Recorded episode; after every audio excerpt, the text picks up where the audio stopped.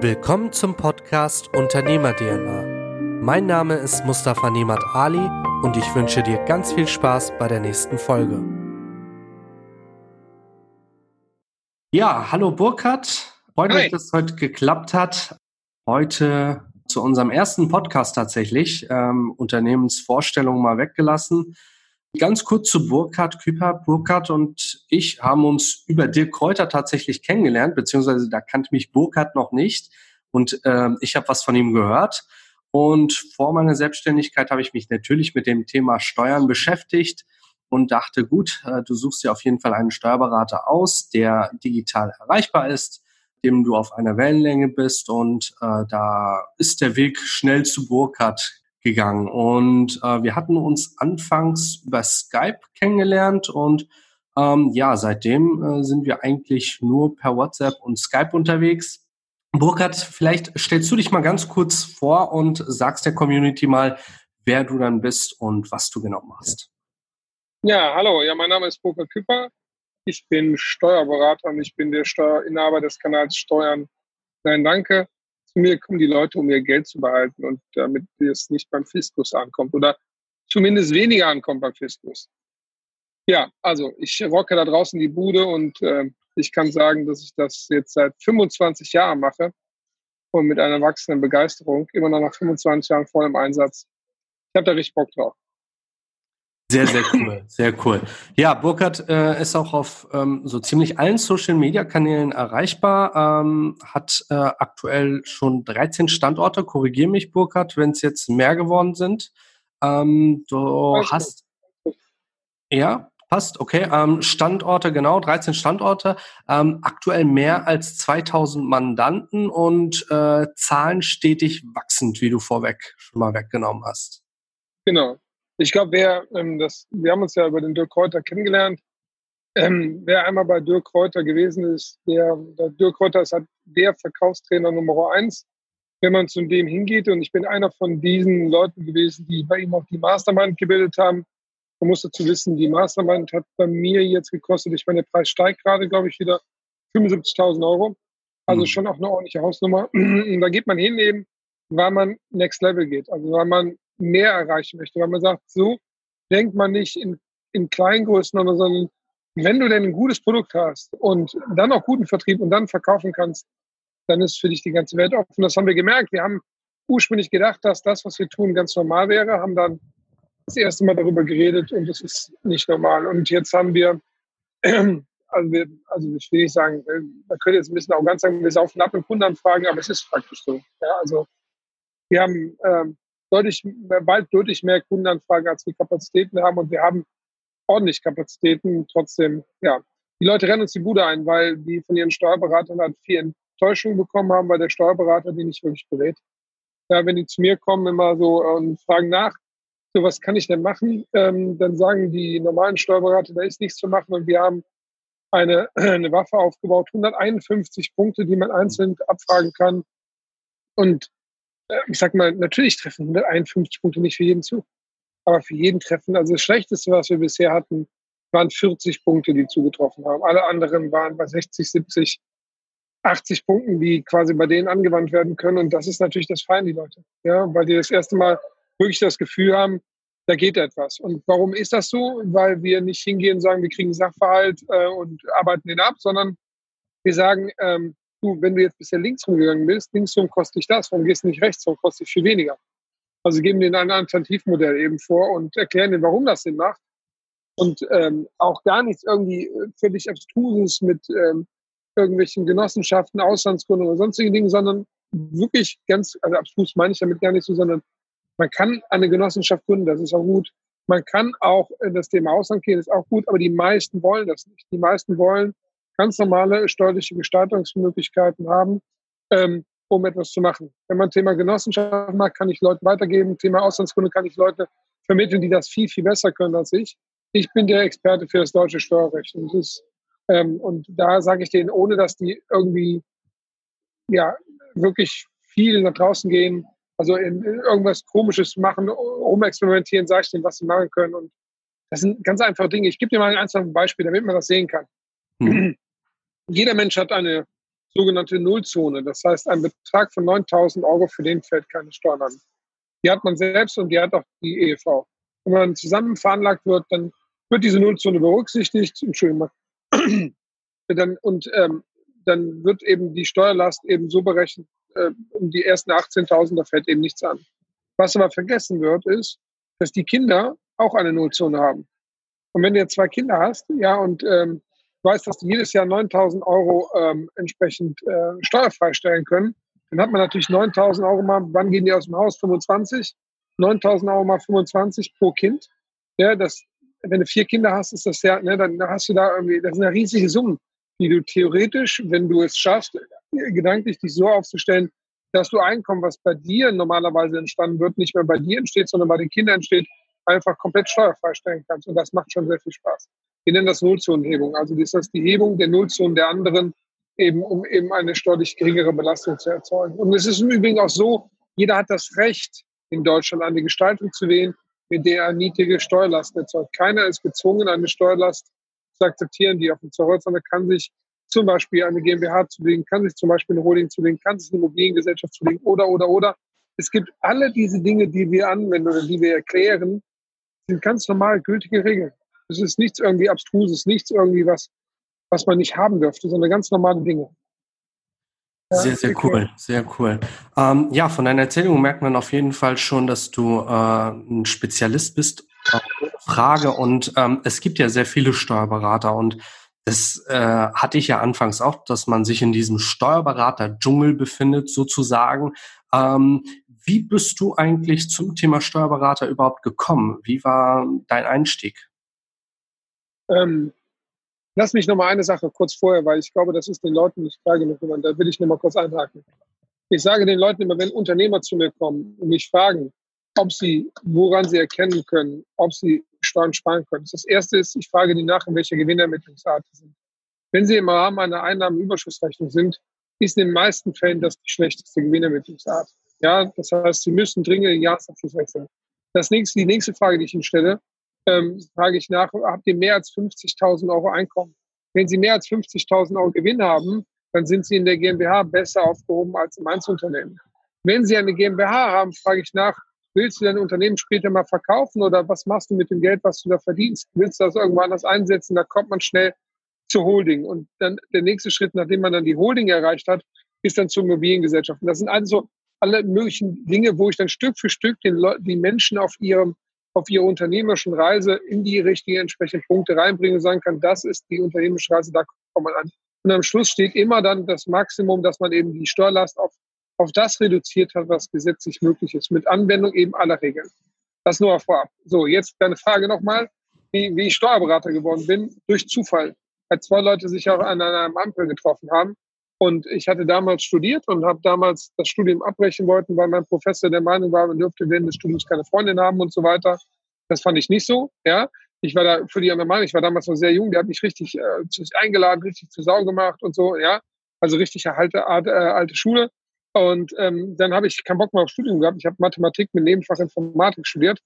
Und dann habe ich danach die Situation gehabt, dass ich danach ähm, entsprechend hingegangen bin und ähm, habe ähm, dann haben sich die beiden Leute kennengelernt, dachte mir, komm, da musst du mal hingehen. Die haben sich zumindest haben sich unterhalten. Darfst ja nicht so unhöflich sein, da nicht hinzugehen. Und bin dann hingegangen, habe meinen damaligen Mentor kennengelernt. Und ja, da bin ich Steuerfahrgeschäfte geworden. Habe direkt dann um ein Jahr verkürzt, also direkt meine, am ersten Tag meiner Ausbildung um ein Jahr verkürzt aufgrund meiner Vorbildung und habe das dann durchgezogen. Und ja, irgendwann bin ich dann später Steuerberater geworden. Und jetzt habe ich dann damals, als ich Steuerberater geworden bin, habe ich dann ein Jahr später die Kanzlei von meinem Mentor übernommen damals mit 173 Kunden. Das war jetzt vor fünf Jahren. Und jetzt haben wir knapp zweieinhalbtausend Kunden. Dann kann man erkennen, da gab es eine Riesenreise dazwischen. Ja. Ja, so, das ist so der Weg, wie, wie ich zum Steuerberater gegangen, äh, geworden bin. Also wenn man das mal ein bisschen beschleunigt äh, sehen möchte. Wahnsinn, ja. sehr, sehr cool. Äh, wenn man sich überlegt, dass du die Kanzlei von deinem Mentor übernommen hast, der ja wahrscheinlich auch schon ein paar Tage äh, seinen Beruf praktiziert hat und einfach nochmal die Mandantenzahl in fünf Jahren so krass nach oben geschraubt hast, ähm, sehr, sehr großen Respekt dafür. Ähm, genau. Wir können halt Kunden, Kunden nutzen. Das Entscheidende ist immer, mhm. bei all dem, was du tust, liefer Kunden nutzen ab. Das ist das Entscheidende. Ja, und das machen wir halt. Ja, und vor allem diesen Kundennutzen äh, transparent nach außen tragen. Ne? Viele haben einen Kundennutzen für sich selbst, vielleicht auch im Kopf, aber kommunizieren es nicht. Und ähm, das ist natürlich auch ein Riesenfehler. Genau, ähm, zum Thema Selbstständigkeit äh, hast du ja gesagt, wie du jetzt äh, angefangen hast quasi. Was waren denn so anfangs die Hürden beziehungsweise die Schwierigkeiten, die du hattest, die Fehler, die du gemacht hast, vor denen du äh, andere in der Branche warnen würdest? Oh, die Fehler, die man gemacht hat. Ähm, also die Fehler ist, der erste Fehler ist nicht fokussiert sein. Also immer im Fokus bleiben, immer dranbleiben, fokussieren. Der zweite Fehler ist, ähm, ja, vielleicht sich nicht genügend Mut haben, also Dinge auch einfach ähm, zu machen. Einfach gar nicht alles auf Sicherheit spielen, sondern einfach zu machen, zu tun. Und ähm, der dritte wäre dann, gut, der passiert mir natürlich nicht, aber den normalen, sie sind halt beim schlechten Steuerberater. Das klingt jetzt irgendwie blöd, das meine ich gar nicht Selbstmarketing, sondern wirklich so. Ja, die, die, die meisten Steuerberater bauen da Dinge auf, die funktionieren nicht. Ich gebe mal ein Beispiel. Ich kenne ganz viele Unternehmen, die bauen etwas, Unternehmer, die bauen etwas auf, um das später zu verkaufen. Also ein Unternehmen, was sie später verkaufen wollen. Wenn du ein Unternehmen in privater Hand hältst und den Steuerberater dann folgst, dann will der Staat nachher von dem Verkauf, nehmen wir, du kriegst dann 5 Millionen Euro führen und du hast ein Einzelunternehmen, dann will der Staat davon 2,5 Millionen Euro haben findest du irgendwie wenig witzig, wenn du das verkaufst. Wenn du das gleiche Unternehmen in, in Form einer GmbH führst und unter einer Holding hast, dann will der Staat von dem, was habe ich ihm gesagt, 5 Millionen Euro 1,5 Prozent nur haben.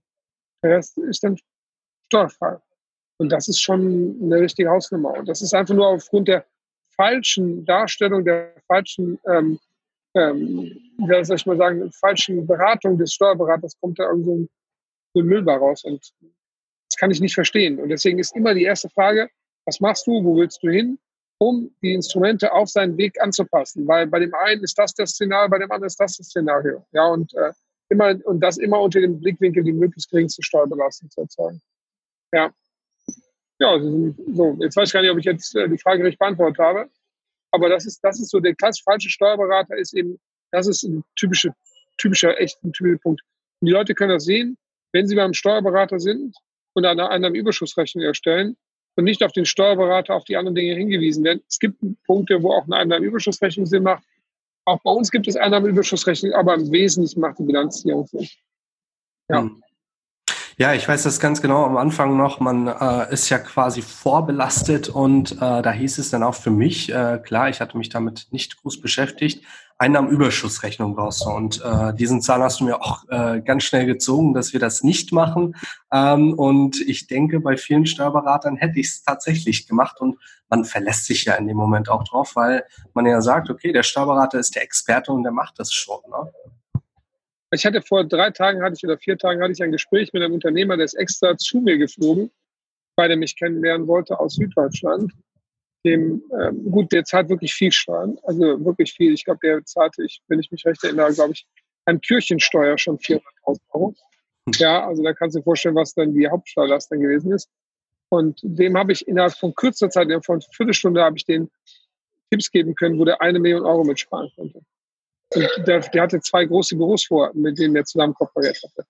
Also das, äh, also es ist manchmal, es ist wirklich atemberaubend, wie viel schlecht beraten da draußen ist.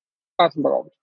Meine Kollegen mögen mich nicht, die äh, ja, sagen ja auch so, ich darf so nicht mit den Leuten sprechen und so weiter. Das interessiert mich alles gar nicht. Ja, das ist natürlich wurscht. Ja. Im Endeffekt, wenn ich die fragen würde, wen interessiert das? Wenn ich meine Mandanten frage, die feiern mich alle. Also insofern ähm, nur weil ich deren Sprachgebrauch nicht nutze, weil ich nach draußen werbe, weil ich in die Öffentlichkeit trete, weil ich YouTube mache und ein bisschen deftiger ausspreche und auch mal wirklich sage, was da ein paar Leute für einen Scheiß bauen. Ich kann dir sagen, was mich am meisten aufregt, wenn da Steuerberater richtig Mist bauen und der Mandant das alles ertragen hat und so viel Geld verloren hat. Das finde ich ärgerlich. Ja. Und deswegen, das sage ich dann auch. Das mögen manche Kollegen nicht. Ja, und die, ja, noch habe ich das Schreiben der Kammer nicht bekommen, aber es wird irgendwann bald eintreffen ja, wo die dann sagen, ich darf das nicht weiter tun. Dann werde ich halt noch lauter. Ja, mal gucken. Ja. Ja, umso besser man ist, umso mehr Leute hat man gegen sich. Das ist richtig, auf jeden Fall. Und so wie du sagst, ähm, am Ende zählen natürlich die Kunden, die äh, mit deiner Arbeit zufrieden sind. Und ähm, das sind sie bei dir auf jeden Fall, denke ich. Ähm, du kriegst ja auch viele Feedbacks. Ich verfolge das ja auch auf Instagram. Ähm, also wenn die äh, Menschen mit etwas zufrieden sind und vor allem bei Thema Steuern, das nach außen hin tragen, sollte schon was dazu gehören, dass man da wirklich äh, gute Arbeit ein Drittel. Alle, alle, ein Drittel aller unserer Kunden kriegen wir durch Weiterempfehlung. Und die kriegst du ja nicht so. Keiner empfiehlt ja weiter, wenn du scheiße bist. Wenn du irgendwo scheiße gegessen hast, da geht ja keiner hin. Du empfiehlst ja nur Dinge weiter, die, die ja funktioniert haben. Ja. Klar, auf jeden Fall. Ähm, Burkhard, das war zum Thema Steuern. Ähm, Jetzt kommen wir mal zum privaten Part. Wie sieht dein Leben neben der Arbeit aus? Ich weiß jetzt äh, gerade, hast du die Kinder hinter dir quasi, ähm, hast vorhin noch Pizza gegessen. Du versuchst schon, äh, deinen Beruf mit deinem Privatleben zu kombinieren. Äh, wie gelingt dir das oder wie meisterst du das täglich? Ja, das ist natürlich eine schwierige Situation. Ich habe jetzt meine Kinder, meine Kinder haben jetzt äh, Vorrang. Äh, ansonsten investiere ich meine gesamte Zeit momentan in den Aufbau des Unternehmens. Ich habe bin in meinem Markt einer der First Mover, deswegen nutze ich die Chance. Jeder, der draußen in einem Markt ist, wo er First Mover ist, da, ähm, diese Chance hast du halt einmal und die kannst du nutzen und kannst sie liegen lassen. Ich nutze sie jetzt. Wir haben also vollen Einsatz einen 360-Tage-Run. Also alles außer meine Kinder. Alles andere wird zurückgestellt und dem untergeordnet. Aber wirklich alles. Und äh, dadurch kannst du halt die Wirklichkeit verändern. Und ja, was mache ich sonst so? Ich habe, wenn ich ähm, davor, also wenn ich jetzt wieder den 360 Tage hinter mir habe, was mache ich denn gerne? Also ich lese unheimlich viel. Ähm, ich gehe unheimlich viel auf Seminare. Ähm, ich äh, treffe mich gerne mit Freunden. Ähm, ich habe eine riesige Bibliothek, da habe ich schon gesagt, von, äh, von 10.000 Büchern. Ähm, ich ähm, habe die Situation, dass ich äh, strategische Kriegsspiele äh, spiele. Also so, da kann man auch sehr viel äh, bei lernen. Ja. Ähm, weil es geht ja am Schluss, egal ob du ein Unternehmen führst oder ein Glücksspiel spielst oder was auch immer, es geht immer um Ressourcen. Wie baust du deine, was hast du für eine Strategie? Und das ist im Endeffekt nichts anderes. Ich habe früher vielleicht das nochmal, ich komme aus der Generation, ich bin jetzt 47, die mit dem C64 groß geworden ist, Amiga und so weiter. Ich weiß nicht, das sind wahrscheinlich nur die Eltern, die das zuhören können. Die haben unendlich viel Aufbausimulation gespielt. Immer wieder SimCity und Hanse und was nicht Vermeer und wie sie alle hießen. Der schöne Vorteil ist, diese Generation, die hat eigentlich Unternehmertum jeden Tag wie blöd am PC gelernt, weil es jedes Mal darum geht, wie kann ich irgendwas aufgaben, wie kann ich es verkaufen. Die haben also quasi ähm, das eine Million Mal durchgespielt, ja, ähm, und wir machen es jetzt in der Realität. Die Generation ist jetzt groß geworden, die braucht keinen PC mehr, die, die macht jetzt SimCity in der Realität. Ja. Sehr cooler. Vergleich. Sehr cool. Ja, perfekt, cool. Ähm, du hattest ja gesagt, du investierst viel Zeit in Seminare und du liest sehr gerne. Hast du denn äh, so ein, zwei Bücher, die dich geformt haben oder wo du sagst, okay, die lese ich mir öfter mal wieder von vorne durch und schaue, was ich davon umgesetzt habe oder auch nicht? Also zum Thema Unternehmertum würde ich vielen Leuten, das ist in Deutschland, glaube ich, gar nicht erhältlich, sondern nur in Englisch, aber es gab eine deutsche Übersetzung aus dem äh, äh, heißt das, Husch Verlag, glaube ich und zwar Michael Gerber, äh, Gerber äh, The Emus. Ja, das ist äh, ein sehr, sehr wichtiges Buch. Das würde ich den Leuten auf jeden Fall empfehlen, weil es da darum geht, dass man ähm, unterscheiden muss, Unternehmer zu sein und Manager zu sein. Da ist ein riesen Unterschied. Denn, ähm, viele sind mal als Fachkraft gestartet, haben dann irgendwann den unternehmerischen Anfang bekommen, haben dann ihr eigenes Unternehmen gemanagt und müssen die nächste Ebene eben auch erreichen, dass sie zum Unternehmer eben kommen und dann eben dies, ja, der Unternehmer schafft eben neue Werte, der Manager, der verwaltet diese. Ja, also insofern, das ist ungefähr so ein ganz, ganz wichtiges Buch. Ähm, was wäre sonst noch ein wichtiges Buch? Ich habe so viel gelesen. Also, man kann ja, ich würde jetzt kein, wenn ich eins rausreißen würde, wäre das, wäre das, äh, glaube ich, verkehrt. Ja, also das Lesen also es sind aber unheimlich viele gute Bücher unterwegs. Also das muss ich sagen. Ist, äh, jeder, der liest, ist ja, das ist eine Investition in einen selbst. Und, äh, wenn man viel gelesen hat, dann äh, ja.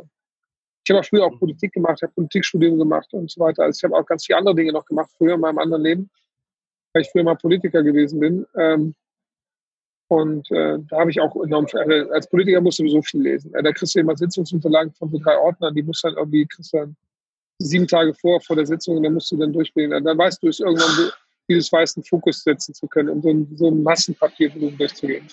Ja. Ja, nee, also ich würde äh, Michael, also Michael Geber hast, glaube ich, Imüs, das würde ich, glaube ich, sagen, das würde ich auf jeden Fall machen. Okay, und ähm, ganz kurz, du hattest ja erwähnt, äh, du hattest ja früher Politik gemacht. Ähm, Politik hast du denn, ähm, beziehungsweise mit der Politik hast du denn aufgehört, weil äh, du mehr Kraft und Zeit in die Arbeit investiert hast oder äh, warum machst du das nicht mehr? Ja, ich habe irgendwann musst du die Entscheidung treffen. Du kannst dich halt nicht zerreißen. Ja, ähm, du kannst nicht hingehen und gleichzeitig das eine Mal das andere. Ich habe damals eine Stadt geleitet mit. Ne, ich war stellvertretender Fraktionsvorsitzender, Parteivorsitzender und äh, in diversen Aufsichtsräten und so weiter. Und da musste irgendwann deine Zeit ist halt begrenzt. Und dann habe ich halt die Entscheidung getroffen, entweder Politik oder Unternehmen. Ja, und ich habe mich halt fürs Unternehmen entschieden. Also ne, und gegen die Politik. Das war im Januar 2018 und das war für mich auch der entscheidende Punkt, wo dann alles durchgebrochen ist. Weil die Zeit, Politik braucht ohne Ende viel Zeit. Ja, das ist wirklich sehr intensiv. Diese Zeit, die dann da frei geworden ist, die hat mich auch dann unternehmerisch genau nach weiter nach vorne gebracht. Weil die Zeit kannst du halt einsetzen, die bringt dich halt weiter. Ja. Sehr cool. Ja, ich beobachte das nämlich bei mir selber. Ich habe halt in der Jugendpolitik angefangen und bin aktuell noch auf kommunaler Ebene tätig und merke natürlich, ich bin zu Kreisvorsitzender aktuell noch und versuche die Belange der Jugendlichen natürlich nach vorne zu bringen. Aber man merkt natürlich schon auf jeden Fall. Ähm, ich habe damals mal geputscht. Ich habe damals mir, ich habe mir damals mal meine, ich habe ja nicht in, der, in den Stadtrat habe ich mich über einen Putsch reingeholt, indem ich quasi einfach die Jugendorganisation, die am Boden lag, aufgebaut habe. Und dann stand ich plötzlich am Parteitag, wo normalerweise, weiß ich, 50 Leute waren. Da waren dann plötzlich 50 von mir da und noch ein paar andere. Und damit musste man sich mit mir organisieren. Damit habe ich damals äh, meine Positionierung äh, in, der, in die Ratsfraktion damals äh, Genau, das war schon witzig, witzige Zeit. Sehr cool. Also schon früher Ecken und Kanten gehabt, ja. ja genau. Ja, aber ähm, ich verstehe dich natürlich ganz klar. Du hast es natürlich noch einen Zacken schärfer gemacht und ich merke jetzt schon ähm, mit der Unternehmung seit 1.1. fällt es mir auch natürlich schwer. Ähm, aber das hat dich natürlich wahrscheinlich auch geprägt. Äh, du warst dann ähm, schon früher gut eingespannt, hattest deine Routinen beziehungsweise deine zeitlichen Abläufe.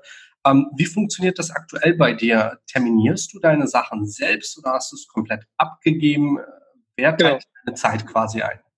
Also bei mir ist es so, dass ich, ähm, das klingt jetzt ein bisschen hochmäßig, aber anders äh, geht es gar nicht. Ich habe äh, im Jahr 2012, als ich Steuerberater war, habe ich mir ein Auto mit Fahrer zugelegt. Das heißt, ich fahre selbst gar nicht mehr Auto. Ich fahre auch selbst privat gar nicht Auto, weil ich äh, bin schon in Ewigkeit nicht mehr gefahren.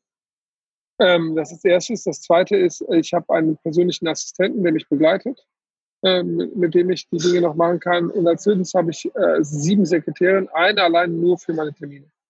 Also eine, die nichts anderes macht, als meine Termine sortieren, das würde ich gar nicht hinbekommen, weil ich am Tag sechs, sieben, acht Termine bekomme und wenn ich die alle dann noch mit den anderen koordinieren müsste, das würde nicht funktionieren. Deswegen ist das schon sehr intensive Zeit, aber so schaffe ich es eben einfach, ähm, das möglichst effektiv zu nutzen. Das kennen die Leute vielleicht aus den Ärztezimmern beim Arzt, ja, wo dann der Arzt von rechts nach links rennt.